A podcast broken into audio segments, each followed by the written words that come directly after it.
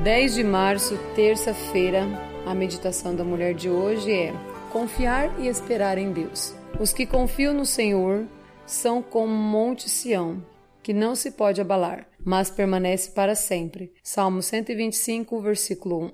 Era quarta-feira e, como de costume, estávamos no culto de oração. No momento dos pedidos, uma senhora se levantou e contou sua história.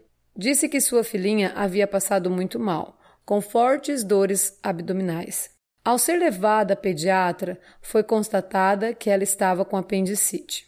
A apendicite é causada por infecção ou obstrução do sistema digestivo. Se não for feita a cirurgia, o apêndice pode se romper, espalhar a infecção para as cavidades abdominais, depois para a corrente sanguínea e levar a óbito. A médica encaminhou a menina para um hospital particular onde ela trabalhava e a cirurgia foi realizada às pressas. A mãe estava muito agradecida a Deus, porque a médica descobriu e resolveu o problema a tempo. Ela pediu oração pela recuperação da menina, mas estava preocupada porque teria que pagar a cirurgia. Em outra ocasião, a mãe agradeceu a Deus pela recuperação da menina e disse que a conta do hospital havia chegado.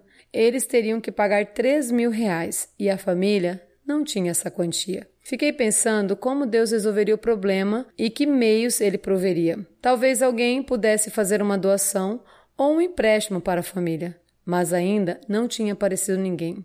Eles não possuíam recursos, tinham uma casa simples e um carro muito usado. O pai trabalhava como empreiteiro e a mãe como diarista. Nem sempre eles tinham trabalho suficiente para satisfazer as próprias necessidades. Durante alguns meses, oramos pelo caso, aguardando a atuação divina. Tempos depois, tivemos uma boa notícia. O casal havia recebido uma proposta de emprego para trabalhar como caseiros numa chácara. Eles receberiam salário, cesta básica e mais alguns benefícios. Também poderiam se alimentar da produção da terra.